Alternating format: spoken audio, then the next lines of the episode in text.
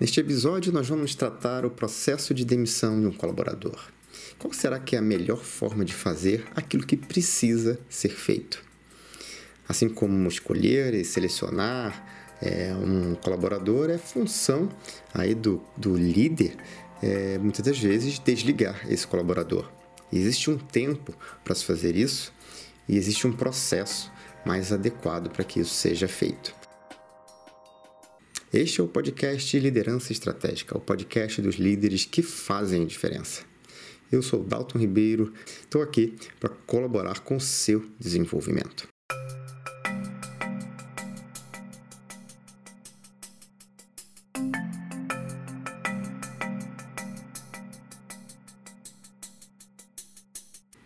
Vamos começar entendendo quais são os principais motivos que podem gerar esse processo né, de demissão. É, pode ser uma mudança na estratégia da companhia ou pode ser o que é mais comum em função do próprio colaborador. Né? O colaborador tendo atitudes ou tendo performance abaixo do desejado. Então, no primeiro caso, uma mudança estratégica pode ser, por exemplo, uma situação de reestruturação da empresa, pode ser a necessidade de redução de custos, né? uma crise, pode ser ali um processo de fusões e aquisições novo é, sócio, uma nova empresa entrando ali e tendo você ter ali duplicidade no processo, ali, duplicidade de áreas, duplicidade de tarefas sendo executadas, e aí vem a necessidade de você ter que escolher aí qual, qual área vai ficar. Nesse tipo de estruturação, normalmente você tem um, um grande volume ali de demissões e o colaborador ele é só parte de algo maior que está acontecendo. Né? Então, é, é um processo bastante diferente, que até na cabeça do colaborador o entendimento disso é muito diferente. Mas alguns pontos do processo você vai entender que são exatamente iguais. Né? Bom, outro motivo que pode é, gerar a necessidade da demissão é a falta de habilidade, de capacidade técnica de um colaborador. Né? Talvez o processo de seleção não tenha sido o melhor dos possíveis, né?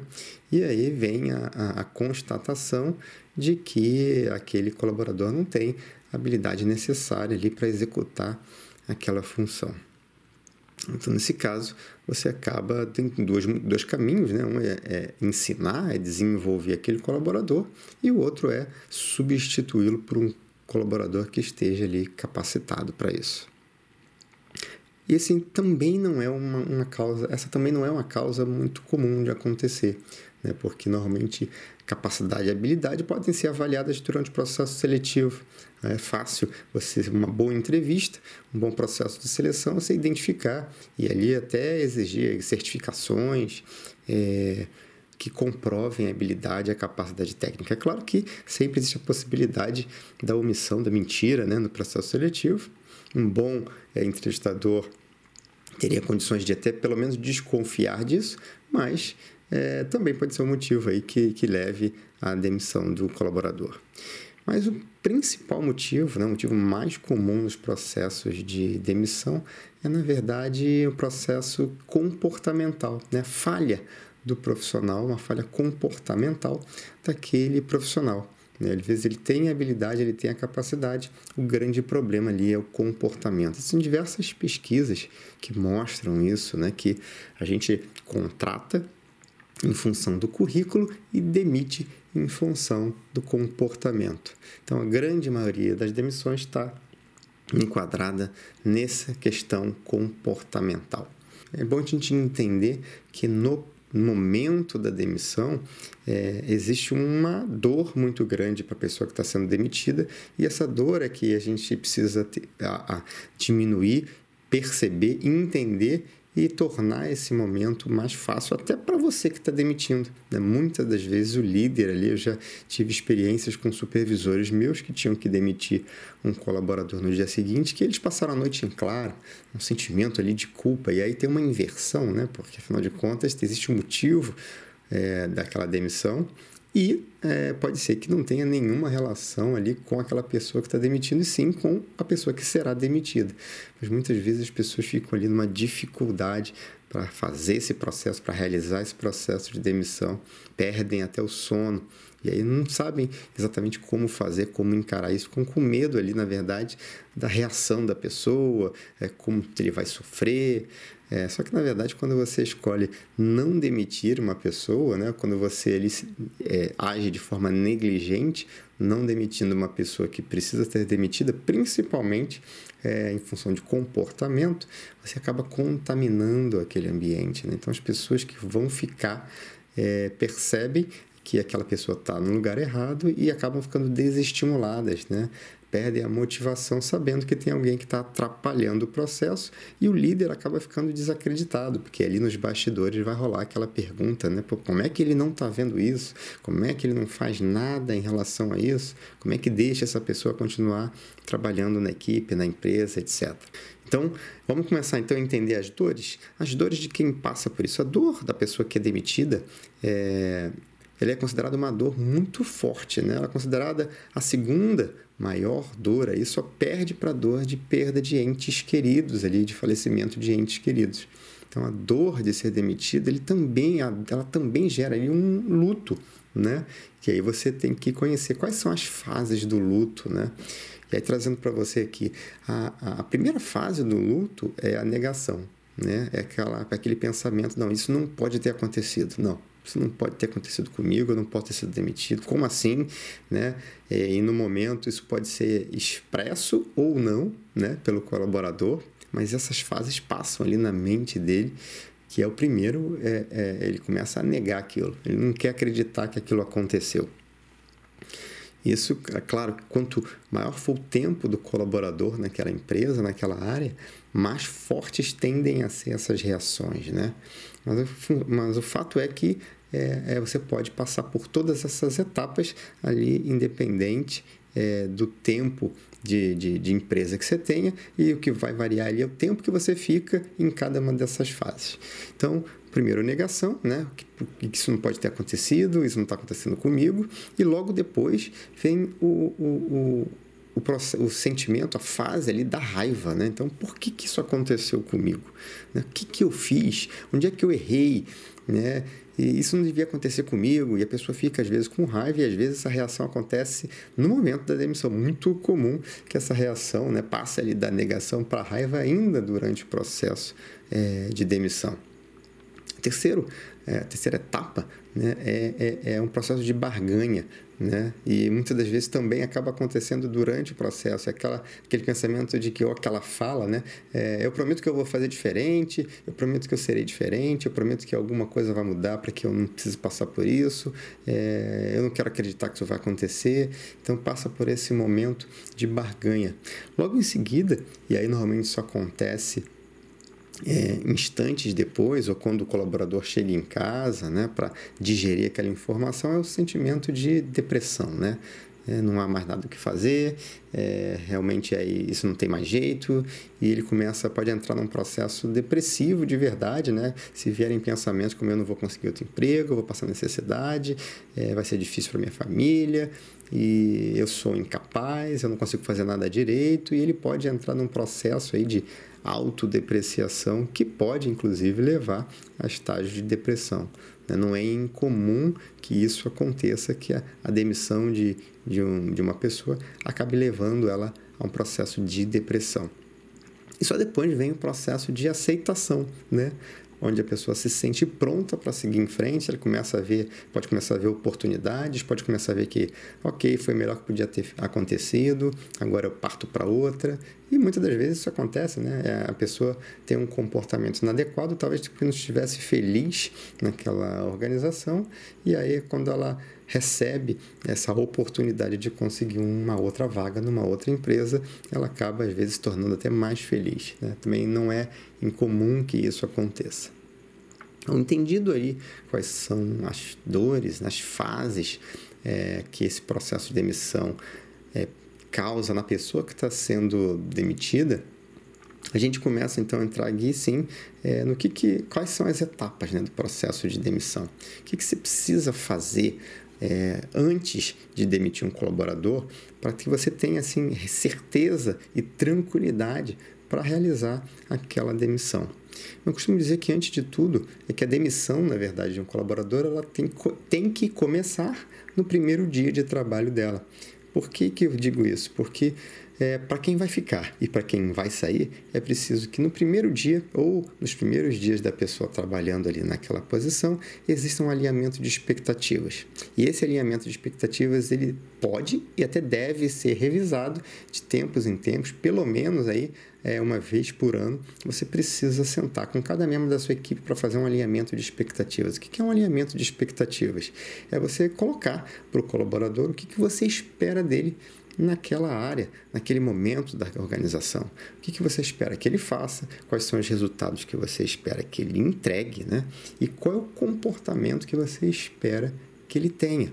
É importantíssimo você evidenciar qual é o comportamento e importantíssimo que ele entenda nessa conversa exatamente o que, que a organização espera dele. Né? É, e é claro, ele também pode colocar o que, que ele espera da organização, o que, que ele espera do líder, mas é muito importante que essa reunião exista e que ela se repita de tempos em tempos, porque a, as coisas mudam, os ambientes mudam, as empresas mudam, às vezes o chefe muda, é, o colaborador às vezes passa por mudanças pessoais, então é importante que haja esse alinhamento de expectativas é, de forma prematura, né, assim que o colaborador entra, e isso seja feito de forma constante. Bom, feito isso, né, agora já não tem mais desculpa, né? ou seja, o processo de, de expectativas está formado. Só que às vezes, como você sabe, o, o, o colaborador ele fal, falha, né? o colaborador falha ali na, na execução daquelas expectativas, no atendimento daquelas expectativas. E aí que a gente entra aí com as famosas reuniões de feedback, as conversas de feedback, que em muitas empresas é um processo formal, que é feito uma vez por ano, mas que eu sempre recomendo que seja feito com maior frequência possível e de maneiras que não precisem só ser aquela maneira formal ali é, do processo, né? o processo de feedback, o processo de avaliação. Feedback é para ser feito sempre que é necessário. E é necessário em dois momentos. Né? É necessário quando o colaborador acerta e quando o colaborador erra. Então, como a gente está falando de demissão, a gente vai entender que aquele colaborador está tendo ali uma atitude é, inadequada, um comportamento inadequado. E aí você entra, então, com a primeira reunião de feedback. Então, você chama aquele colaborador para uma conversa, uma conversa particular, e aí você vai colocar para ele é, a sua decepção em relação à, à, expectativa que você tinha e a expectativa que vocês alinharam antes é, em relação ao comportamento, em relação à performance daquele colaborador. Então essa reunião de feedback, ela precisa ser uma reunião tranquila, uma reunião honesta, uma reunião de abertura, de clareza, e é preciso criar todo um ambiente para que essa reunião aconteça e uma postura para que essa reunião aconteça. Né? Então, nesse momento, você vai dizer: olha, Fulano, é, infelizmente. É, tem um comportamento aqui que eu não gostaria de ter visto, é, eu gostaria que você agisse da forma A e você agiu da forma B. Nessa situação, é, você deve, poderia ter agido de forma diferente. Eu espero, é, é, eu esperava que você agisse da maneira que a gente alinhou lá atrás, né? Quando, na nossa última reunião de alinhamento. Então, você vai conversando ali, é realmente uma conversa para que o colaborador entenda é, quais foram as situações, né? precisa ser específico isso. Em outro momento a gente vai tratar aí de, de como fazer um, um feedback é, que seja eficiente, mas resumidamente, você precisa ser específico no ponto, né, na, na, na, situação, você precisa dizer o que, que você percebeu, qual foi a sua percepção e o que, que você gostaria de ter percebido, qual é o comportamento que você, na verdade, esperava daquele colaborador. Bom, feito isso, essa reunião tem que terminar com o colaborador assumindo o compromisso de mudar aquele comportamento, né? Vocês podem inclusive definir um prazo para que isso aconteça, ou se não houver necessidade de definir um prazo, precisa ficar combinado que dali para frente o comportamento precisa ser diferente e o colaborador precisa sair animado dessa reunião sabendo que ele tem a oportunidade de melhorar. Bom, essa é a primeira reunião de feedback ali é, para um colaborador que não está tendo um comportamento adequado. Um colaborador que entra, começa a entrar no radar ali, né? Acendeu aquela luz amarela, você viu um comportamento que você não gostaria e você colocou isso, expôs isso e o colaborador ficou ciente disso. Bom, colaborador, digamos que o colaborador não muda e você é obrigado a chamar novamente esse colaborador para conversar. Bom, e a segunda reunião, ela é uma reunião diferente da primeira, porque a postura já muda, né? Ela tem um tom eh, mais sério. Talvez a primeira tenha um tom, claro que o, o tom sempre vai ser de seriedade, de respeito. Na segunda reunião, você tem que demonstrar na sua postura, na sua fisiologia, é, sua linguagem ali não verbal, ela tem que demonstrar que realmente você não está satisfeito. E você tem que colocar, olha, nós estamos aqui, fulano, mais uma vez, é, para tratar de algo que a gente já tinha combinado. Né? Então precisa ficar claro que é uma reincidência, né? que é, não houve o cumprimento é, do que tinha sido estabelecido na reunião anterior.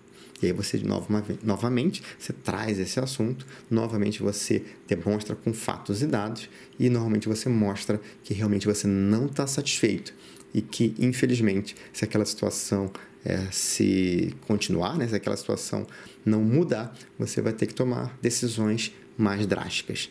Então isso tem que ficar claro, isso tem que ser verdade, isso tem que ser dito para que a pessoa entenda que ela está recebendo ali naquele momento um ultimato, né? E ela, que ela precisa é, mudar esse comportamento, ela precisa fazer diferente. Bom, e, e, eu espero que depois da segunda reunião o colaborador realmente mude, né? É isso que eu fazia, é isso que eu era assim que eu tratava exatamente desse jeito que eu fazia quando eu estava liderando ali as pessoas é, da minha equipe.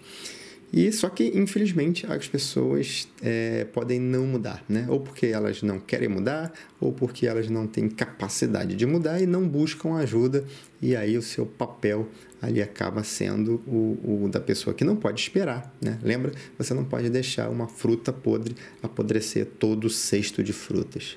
Então, se aquela pessoa não mudar, aí você sim vai para a parte para o desligamento a reunião de desligamento ela precisa acontecer é, necessariamente também em particular, é, é até por, pelo momento, né? até pelo que a gente viu ali as fases, então, é, é para não ser uma situação constrangedora, principalmente para quem está sendo desligado, e ela precisa ocorrer ali um processo sigiloso, né? muito importante que a pessoa ali é, não saiba de antemão que ela será demitida antes dessa reunião de desligamento. Né? Eu já vi acontecer é, casos em que, por uma falha no processo ali, né, o colaborador acaba, acabou sendo copiado num e-mail né, endereçado à TI, né, foi aberto um chamado para tirar ali os acessos de sistema e tal, e tinha lá um motivo de desligamento e por um erro no processo, né, o colaborador acabou recebendo aquele e-mail. Então, ele ficou sabendo através de um e-mail é, de abertura de chamado de TI que ele ia ser desligado e o,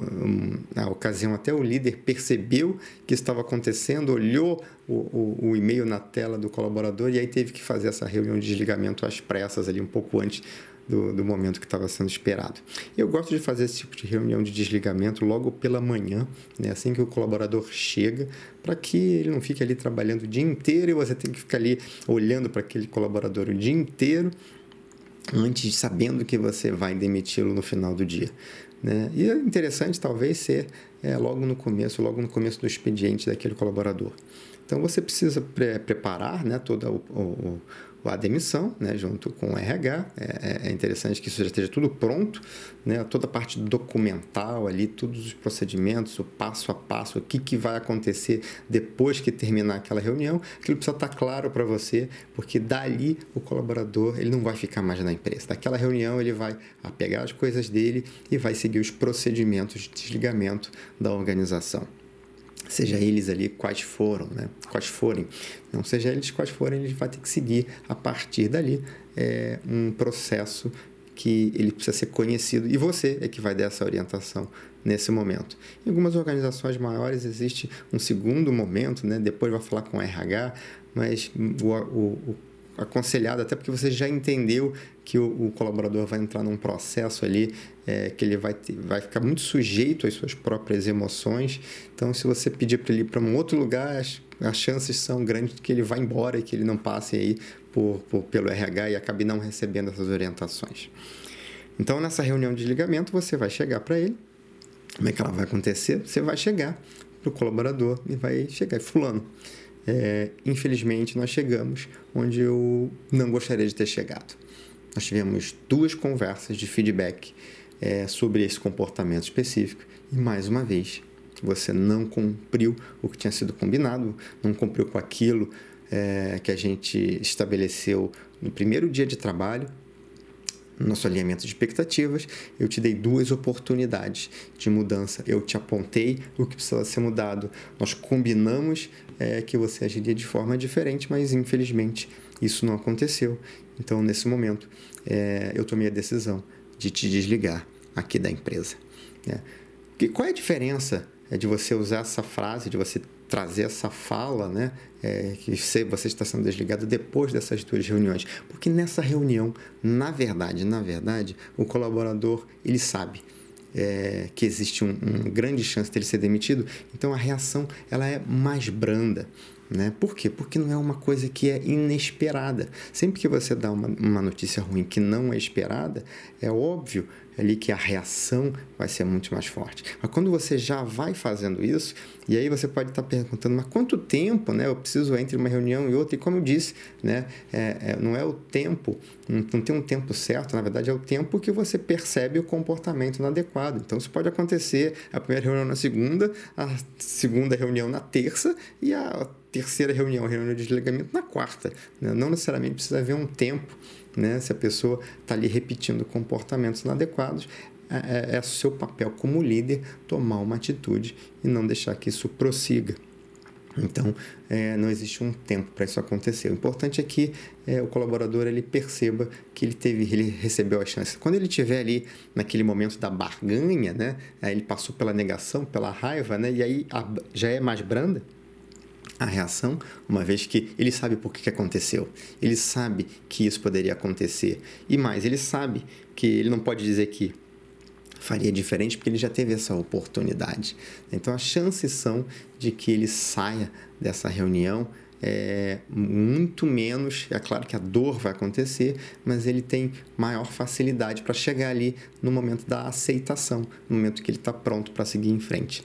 E depois, é claro, dessa fala, você dá ali as instruções, é, os procedimentos que ele vai precisar fazer. Talvez ele não esteja ali já muito presente, né? já está ali é, com as emoções ali à flor da pele, então é interessante até você pede para ele assinar a demissão, entrega lhe um procedimento por escrito, quais são os próximos passos, com as suas orientações, para que ele leve dali. E aí você pede é, que ele saia dali e que ele vá direto é, arrumar as coisas dele e que ele deixe a empresa. Muita gente quer ficar né, até o final do dia, eu já vi isso acontecer e eu já vi das mais diferentes reações, desde de gente que chora e que diz que quer ficar, eu já vi estagiário né, dizendo que gostaria de ficar é, mesmo sem receber, porque queria aprender. Eu já vi pessoas ali que começam a, a, a se lamentar e a chorar, e na verdade a sua postura é, é, se isso acontecer, é de dizer, infelizmente não há nada mais a ser feito, a decisão está tomada e você pode até deixar aquele, a, aquela,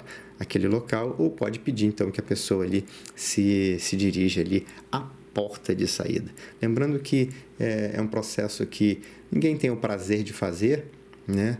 É, eu já tive que fazer inúmeras vezes ao longo da minha carreira e já tive que aconselhar inúmeros mentorados, inúmeros coaches, inúmeros clientes de empresários, empreendedores, líderes de consultoria a, e como fazer esse processo e ninguém gosta de fazer, mas ele é importante e é importante que seja feito para quê? Para preservar a equipe, para preservar, para garantir ali que a equipe vai gerar os resultados que ela precisa. E aí, sempre que você tem que pensar o seguinte, né? Acima de tudo, você está tirando uma pessoa e aí você pode pensar que aquela pessoa pode passar por algum tipo de dificuldade, mas na verdade o pensamento é outro. Você vai dar oportunidade para uma pessoa capaz, uma pessoa com um comportamento correto, que está precisando daquele emprego, daquela posição, de mostrar o, o, o que sabe e de gerar resultado. Então, não pense no, no, no, possível mal ali que você pode estar fazendo, e sim no bem que você está fazendo.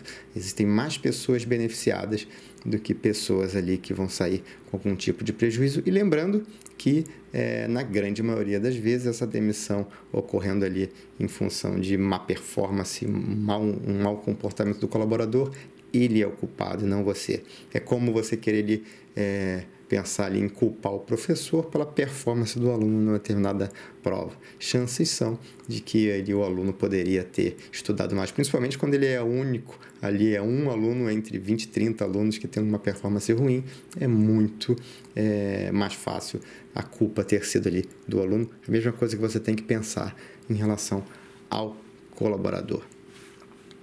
Bom, é... ah, Dalton, e como você fala da mudança estratégica? Existe uma forma diferente? Sim, né? Na verdade existe, você necessariamente não vai passar por aquelas, por essas três reuniões.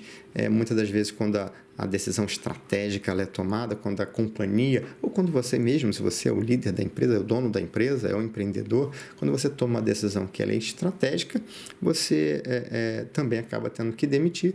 E o processo é um pouquinho diferente, por quê? É, lembra, a dor, as fases ali do, do, do, luto pela perda do emprego vão ser as mesmas para o colaborador. E como é que você pode abrandar isso? Bom, aí existem maneira, algumas maneiras. Né? Primeiro, você pode ali antes da demissão verificar a possibilidade de realocação daquele colaborador. Você pode ali verificar na sua própria rede se existe alguém ali, a sua rede de contatos, o seu network, verificar se ele pode ser indicado para uma vaga em um outro lugar. É, e ali, quando você vai para fazer a demissão, você ele pode sair de repente com uma carta de recomendação, ele pode sair já com uma orientação para ir para buscar ali uma posição em uma duas, três é, empresas diferentes. É, tem empresas que, inclusive, nesse processo é, é, financiam ali uma recolocação daquele profissional, dependendo ali do nível do profissional que a gente está falando. É, e é importante nesse momento, quando você está fazendo um desligamento em função de uma razão estratégica, você ser claro. Né? Então você tem que chamar ali o colaborador é, e conversar com ele de forma clara e dizer, explicar o que, que está acontecendo, explicar a mudança, e ali não tem que ter ali segredos né, é, em relação à, à causa do desligamento. Para quê? Para que ele consiga chegar ali na fase de aceitação com mais velocidade, para que ele se recupere daquele momento com mais velocidade e que ele pode até ficar indignado com a decisão estratégica que foi tomada, mas ele vai entender que não foi culpa dele, que a performance dele não estava sendo é, avaliada, não foi avaliada, que não era uma questão comportamental, foi simplesmente algo que estava fora do controle dele. E quando a gente tem algo que está fora do nosso controle, a gente precisa entender que a gente precisa chegar à aceitação mais rapidamente. Bom, por hoje é só, nós vamos ficando por aqui. Eu vou aproveitar e te convidar para curtir o meu perfil no Instagram, daltonribeiro.coach, e deixar lá seus comentários sobre esse episódio. Se você quer sugerir temas para o nosso podcast, basta enviar um e-mail para contato@daltonribeiro.com.br.